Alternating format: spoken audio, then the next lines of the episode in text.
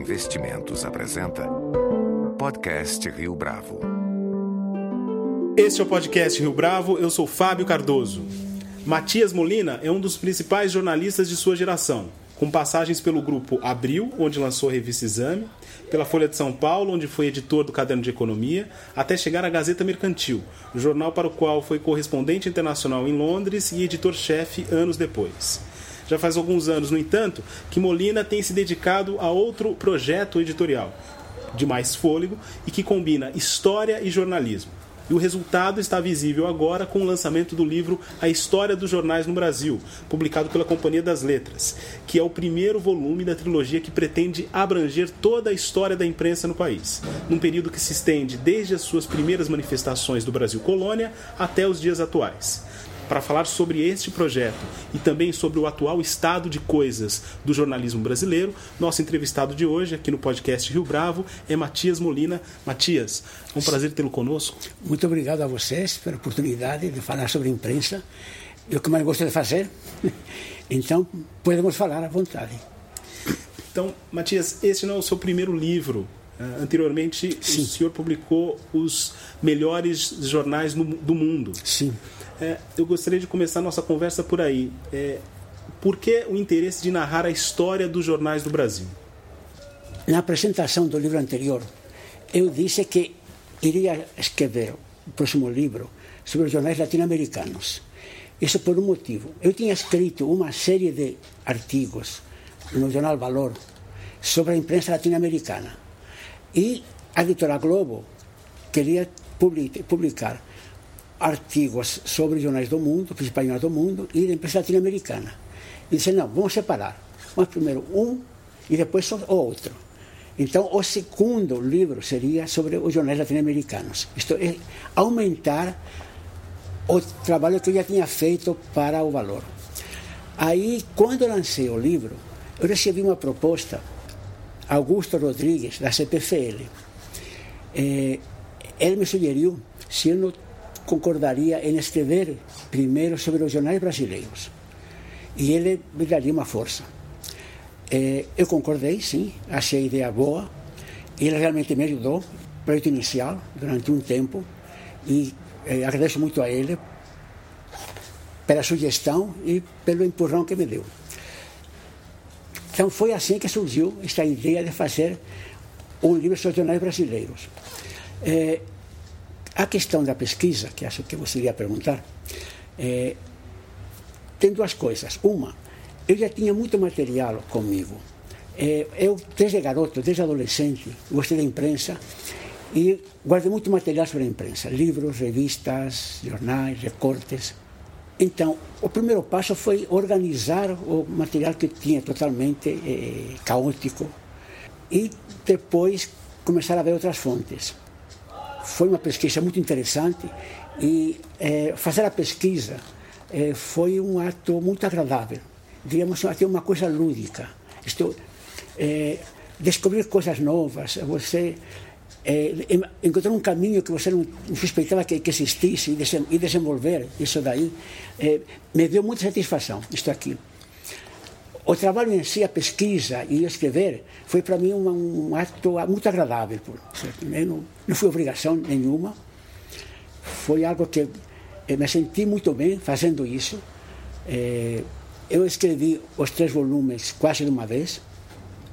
É, o segundo, evidentemente, ainda tenho que fazer algumas entrevistas e fazer o último capítulo sobre as tendências dos jornais.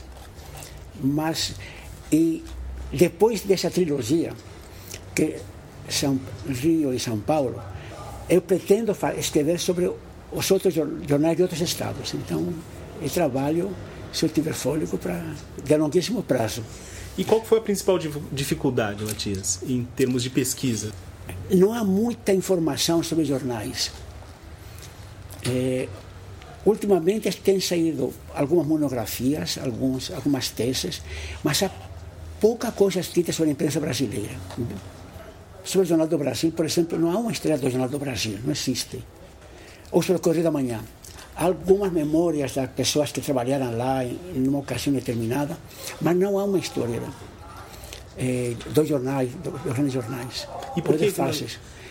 Por que na sua avaliação tem pouco é, texto ou poucos livros sobre esses grandes jornais brasileiros? Porque os editores acham que não teria público ou porque se trata de um trabalho de fôlego, então está aqui. Nem todo mundo tem esse tempo disponível. É, a resposta é que, bem, não, não sei.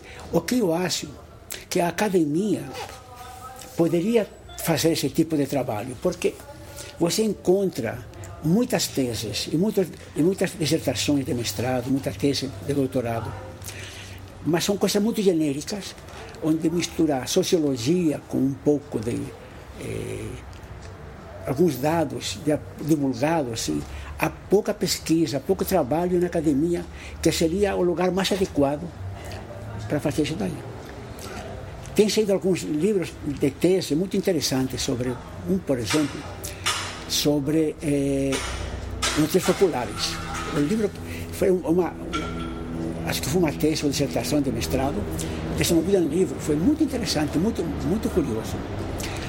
Tem também eh, alguns trabalhos sérios sobre o Dia Popular em São Paulo. A imprensa creio que é melhor estudada, mas também digo, há muita lacuna aí. Por isso eu acho que a hum, coragem, diríamos, né, do Nelson Dadex Sodré de escrever aquela história da imprensa eh, no Brasil, que foi, foi, lançada há quase meio século, isto aqui, em, em 66. Isso vai fazer meio século ano que vem com uma pesquisa incrível. Isso é, é algo surpreendente. Até agora, cada vez que eu olho o livro dele, eu fico chocado está aqui. E admirado com o volume de pesquisa que ele desenvolveu aí. Algo incrível. Mas é coisa muito rara. O que é bem estudado no Brasil são é, as primeiras publicações, o começo da imprensa, a partir de 1808, e, sobretudo, a imprensa na época da independência. Essa fase foi muito bem estudada. Eu acho que é a fase da imprensa brasileira melhor conhecida, mais discutida, mais examinada, é, feita com muito talento pelas pessoas.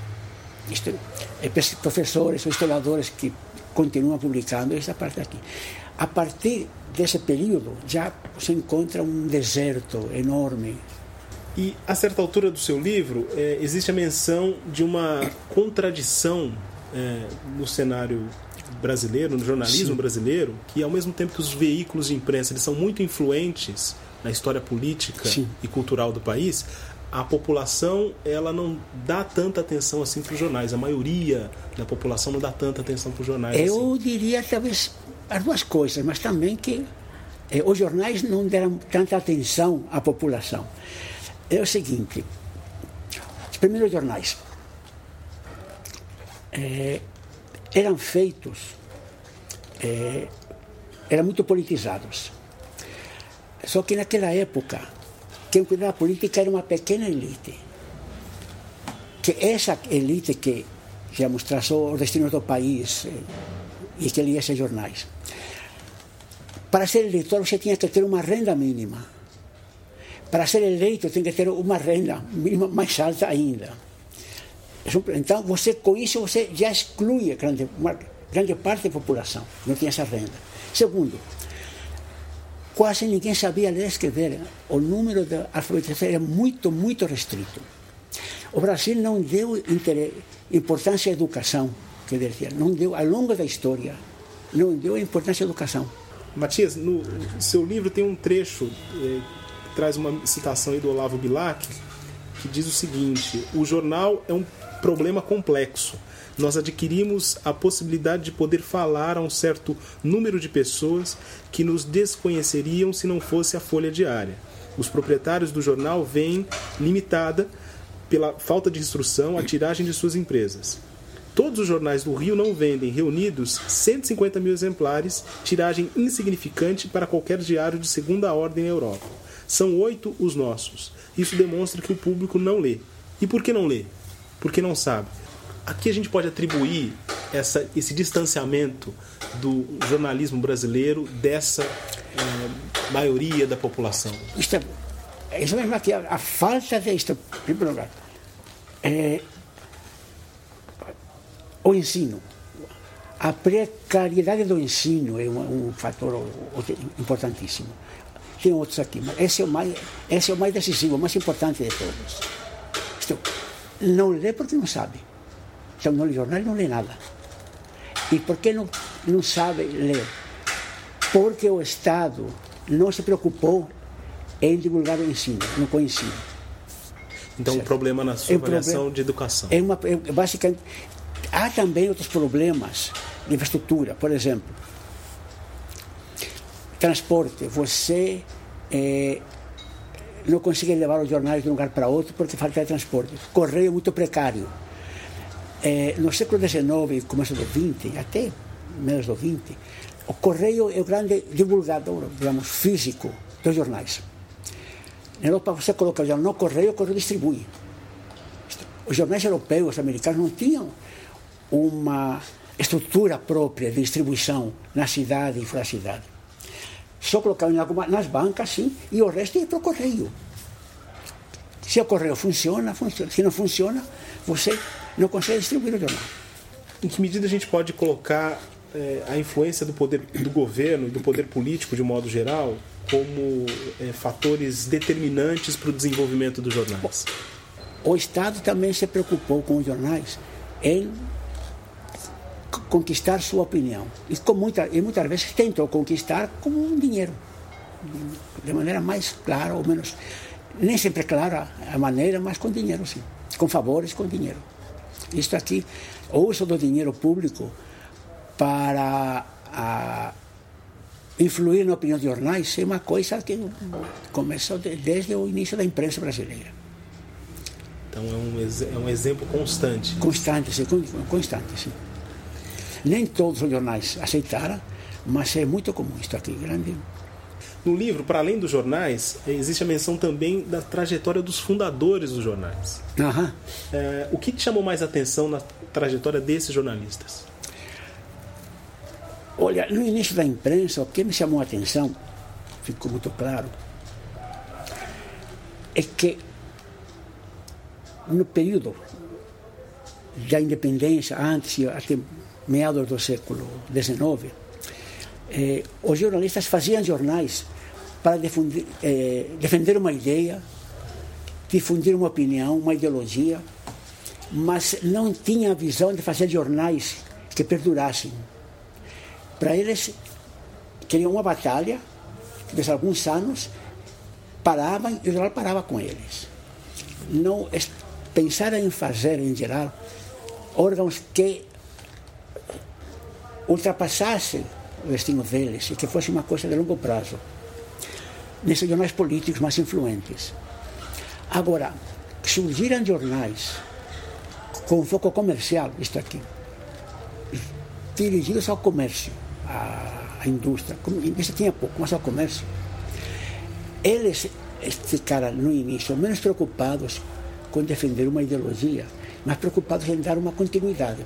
Esses jornais tiveram continuidade e alguns deles duram até hoje.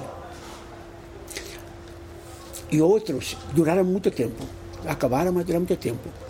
Os jornais ideológicos que tiveram muita influência no seu período duraram poucos anos.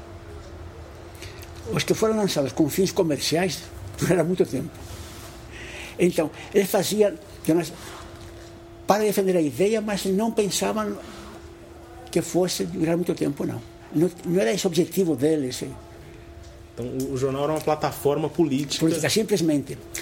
E até tem uma coisa curiosa. Por exemplo, Evaristo da Veiga, ele era livreiro. E tinha um jornal dele, que era a Aurora Fluminense. Durante bastante tempo, a Aurora Fluminense foi o jornal de maior circulação do Rio de Janeiro e do Brasil. E ele como tinha uma livraria, ele tinha que colocar anúncios dos livros para atrair a atenção do público. Ele não colocava os anúncios no jornal dele, colocava no jornal do comércio. Essa visão de que o, jornal não era para ganhar dinheiro, não era um veículo nem de publicidade, era um órgão estritamente político. Se é para divulgar, para atrair clientes, para marketing, vai no jornal que foi feito especificamente para isso. É uma visão que hoje é muito estranha, muito difícil de entender. Mas que na época era assim que fazia. É, no capítulo dedicado às agências de notícias, Sim. É, o senhor escreve que o Brasil é, é, um, é mal coberto pela própria imprensa. Agências de notícias elas não deveriam cobrir exatamente esse Sim. gargalo? Exatamente, seria, seria a função da agência de notícias. Mas uma agência de notícias é um, uma entidade, uma organização muito cara. Em todos os países, basicamente, surgiram quase como cooperativas de jornais. A, a Associated Press, que é a maior agência do mundo, a Reuters surgiu senhor Reuters, mas depois virou é, o controle foi de um grupo de jornais durante muito tempo. que mais? As agências que tem agora, a France Press, que controla os jornais, a ANSA, a DPA, são, surgiram como cooperativas, algumas delas como eh, empreendimento comercial de uma empresa, mas básicamente como cooperativas. Para isso, você tem que ter os jornais que concordem em fazer uma agência com umas regras fixas, tudo. Segundo um historiador americano, na América Latina isso não dá. Os donos de jornais são muito individualistas, não querem colaborar com os outros jornais, querem, eles se veem como concorrentes, como competidores, não como colaboradores com uma finalidade de longo prazo. Então, essa é uma dessas dificuldades das agências de, de ter uma agência de notícias. O que tem agora são os jornais que colocam seu, eh, suas informações à disposição, mas que funcionam mais como divulgador do material que tem e não como agência de notícias. Você tem pouca informação hoje fora do triângulo São Paulo, Rio, Brasília. Porto Alegre, poucos jornais têm correspondente full-time em Porto Alegre, ou em Belém, ou na Bahia, ou em Fortaleza. Na introdução do livro, eh, o senhor escreveu que não pretende se aventurar a elaborar uma análise sobre o futuro dos jornais brasileiros. Exatamente. E é uma tentação sempre perguntar a respeito disso. Exatamente. Então, pensando nos jornais de hoje, Sim. eh, de que modo eles têm se relacionado com os meios digitais, com, me- com a internet de um modo geral? Olha, depois de um período onde, na minha opinião, eles não deram a importância devida à internet, agora eles perceberam a importância e estão tentando transformar, transferir eh, as informações para o meio digital. Então, estão, agora estão investindo dinheiro, estão indo atrás disso aqui e vamos ver o que acontece com isso daqui. Essa transferência do conteúdo que é feito para o papel e transferido para o meio digital é muito complicada, é muito difícil e muito cara. Porque você não tem só que pegar a informação e colocar na internet. No começo era assim. Agora você tem que atualizar continuamente a informação. Você tem que dar blogs e comentários que não tem no jornal. Você agora você tem que dar também imagem, tem que colocar imagem ainda nos jornais. Pega o New York Times, o que tem de imagem lá não está escrito. E o que tem de interatividade é algo incrível, por exemplo. Tem som. Então o jornal não é mais é, um veículo impresso. O jornal hoje se transforma num veículo multimídia. A estrutura e o funcionamento do jornal está mudando completamente. De que maneira consegue se adaptar? Com que, de que maneira vai conseguir atrair leitores e, sobretudo, anunciantes? Essa transferência é muito, muito cara. E os jornais estão perdendo circulação e perdendo anúncios. Como que vão financiar essa transferência e suportar as perdas até ter uma fonte de receita que pode ser do leitor, do leitor pode ser denunciante. A tendência agora é fazer com que o conteúdo pague uma grande parte da conta. Isto é, a maior parte da conta. Hoje jornais como o New York Times, como o Journal, sobretudo o Financial Times, A maior parte da receita não vem de publicidade, vem do conteúdo. De que maneira distribuído, vendido, por assinatura, por paga por ler uma matéria, por afora, de conteúdo. Com o hábito que se criou na internet, e em parte os jornais têm culpa disso, de que o que está na internet é grátis. Como se convence uma pessoa a pagar pelo que acha que ele tem direito divino a receber aquilo de maneira gratuita, porque está na internet? Porque está nas mídias sociais, por seja, exemplo. Nas mídias sociais, em mídias sociais geral, tem pouca informação básica. Esse, usam o conteúdo de jornais, aí reciclam escolher uma parte da informação que interessa a esse grupo e aí começar a comentar a, a artista aqui. O ponto de partida é informação da mídia tradicional. A partir daí que aumenta, chega a bola de neve, vai surgindo tudo, mas a informação básica ainda está, né? basicamente são os jornais, a imprensa tradicional que dá e na sua avaliação o jornalismo ele continua sendo relevante na medida em que esse conteúdo ele pauta as mídias sociais, por exemplo? Exatamente. Agora as mídias sociais estão estão cada vez mais independentes, mais autônomas. No sentido de que uma parte ainda pegou o conteúdo que tem pouca mídia social que procura a isenção. Elas são partidárias. Então, hum, aproveita o conteúdo que interessa pegar, seleciona, aumenta, eh, como diria a, eh, o Economist, diz, o editorial é muito simples, simplifica e exagera. Então, eles levam isso ao paroxismo, ao máximo. Né? Ele não só simplifica, escolhem um tipo de informação, excluem outra e vão aumentando aqui. Fica a bola de neve grande muito raramente a informação parte da mídia social. O que temos hoje é uma sociedade que é cada vez mais complexa e que requer especialização, conhecimento. Temos que ver se a sociedade consegue sustentar uma mídia que proporcione esse, essa informação, esse conhecimento, essa análise que, que é importante para a sociedade. Sociedade tem que saber de que maneira se posiciona, não é só dos jornais. Vai querer pagar X para ler o jornal ou acha que é de graça? Matias Molina, muito obrigado pela sua participação no podcast Rio Bravo. Obrigado, muito obrigado. Com edição e produção visual de Leonardo Testa, este foi mais um podcast Rio Bravo. Você pode comentar essa entrevista no SoundCloud, no iTunes ou no Facebook da Rio Bravo.